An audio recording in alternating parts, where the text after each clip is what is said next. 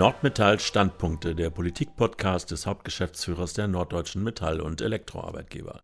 Heute mit einem Ausblick auf die Chancen und Herausforderungen des Jahres 2023 mit Dr. Nico Fickinger und Alexander Luko.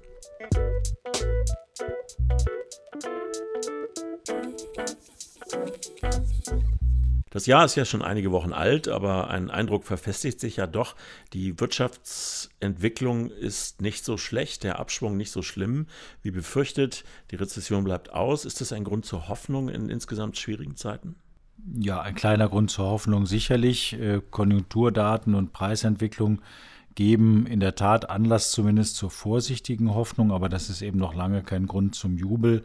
Äh, auch jetzt steht immer noch vor den BIP-Prognosen ein Minus. Das heißt, mit ein bisschen Glück werden wir das laufende Jahr mit äh, einer roten Null abschließen oder wenn Sie ein anderes Farbbeispiel wollen, werden wir nochmal mit dem blauen Auge davonkommen. Ähm, und in dieser Situation unterstützt uns natürlich auch der Tarifabschluss vom vergangenen November, weil er eben in diesen schwierigen, sehr volatilen Zeiten den Betrieben Planungssicherheit bietet. Gleichwohl sind ja die internationalen Rahmenbedingungen schwierig, vorneweg mit dem offenbar noch länger dauernden Krieg Russlands gegen die Ukraine. Auch hier gilt, trotz dieser multiplen Krisenlagen auf der ganzen Welt gibt es zumindest einen gewissen äh, Anlass zur Zuversicht. Ähm, die Ukraine hält immer noch und weiterhin der russischen Aggression stand, wenn auch um einen wirklich schrecklichen Preis. Und die Erkenntnis, dass unsere deutsche Unterstützung kontinuierlich wachsen muss, die setzt sich ja auch immer stärker durch, wie wir zuletzt bei den äh, gerade beschlossenen Panzerlieferungen gesehen haben. Was heißt das denn für die norddeutsche Metall- und Elektroindustrie? Das heißt, dass natürlich auch bei uns die Mitgliedsfirmen ähm, viele ihrer Geschäftsbeziehungen überprüfen. Sie versuchen, ähm, Abhängigkeiten zu minimieren, Lieferketten unabhängiger von politischen Unwägbarkeiten zu gestalten. Äh, das geht natürlich nicht im Handumdrehen, äh, ganz besonders nicht gegenüber einem Wirtschaftsgiganten wie China. Aber dieser Prozess hat vielerorts begonnen. Ähm, er wird sicherlich einiges an Zeit benötigen und bringt auch viele nicht ganz leichte Abwägungen mit sich. Die Frage zum Beispiel, wo die westlichen Werte, die wir ja verteidigen, dann auch irgendwann dem natürlichen Gewinnstreben Grenzen setzen, wo die Achtung der Menschenrechte dann ein wirtschaftliches Engagement verbietet oder wo vielleicht auch umgekehrt die Durchsetzung menschenwürdiger Standards gerade das Gegenteil erfordert, Stichwort Wandel durch Handel. Das sind schwierige Debatten, aber sie werden jetzt geführt und das ist auch gut so. Überlagert von den Pandemiejahren und dem russischen Überfall auf die Ukraine schreitet ja gleichwohl die Transformation in der Industrie fort. Mit Erfolg? Ja, ich denke schon. Es ist ja nicht nur die Autoindustrie, die jetzt gerade mit enormem Aufwand vom Verbrennungsmotor auf alternative Antriebe umstellt. Auch norddeutsche Hersteller von Schiffsmotoren, von äh, Flugzeugturbinen, Gabelstapelantrieben oder Pumpen sind wirklich weit vorn, wenn es zum Beispiel um den Einsatz von moderner Batterietechnik, Wasserstoff oder LNG geht. Äh, das schafft neue Geschäftsfelder, neue Aufträge, neue Arbeitsplätze, ganz klar. Und es kann hoffentlich auch dem altgedienten Qualitätslabel Made in Germany zu neuem Glanz verhelfen. Aber äh, es sind natürlich hohe Investitionen bis dahin in vielen Unternehmen zu stemmen. Und es dürfte sicherlich auch den Belegschaften eine ganze Menge an Flexibilität abverlangt werden, sodass man sagen kann, ja, die Transformation ist ein anstrengender Prozess, aber er lohnt sich eben und er ist gewissermaßen auch alternativlos. Stichwort Anstrengung. Strengt sich denn die Politik äh, genug an, um der Industrie in der Transformation neue Chancen zu eröffnen? Das kann man leider nicht sagen. Ähm, schauen Sie sich mal die Bedeutung unserer Branche der Metall- und Elektroindustrie an.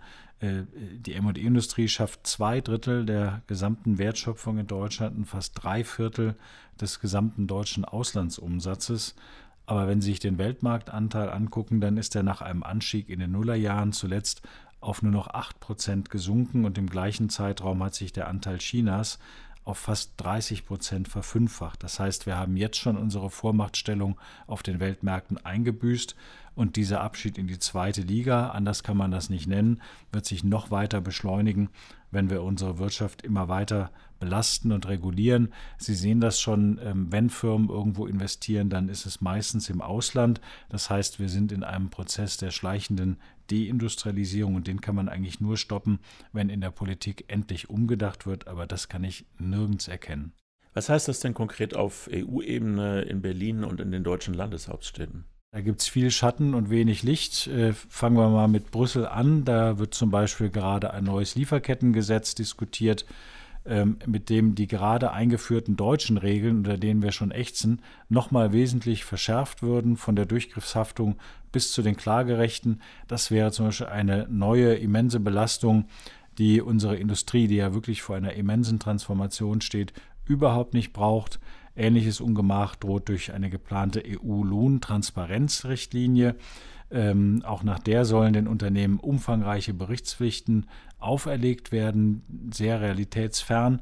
Äh, das kann man nur als Staatsbürokratie in schlimmster Form bezeichnen, die die Geldfrist, die Zeitfrist, die Engagementfrist, anstatt die europäischen Unternehmen wettbewerbs- und auch widerstandsfähig zu machen.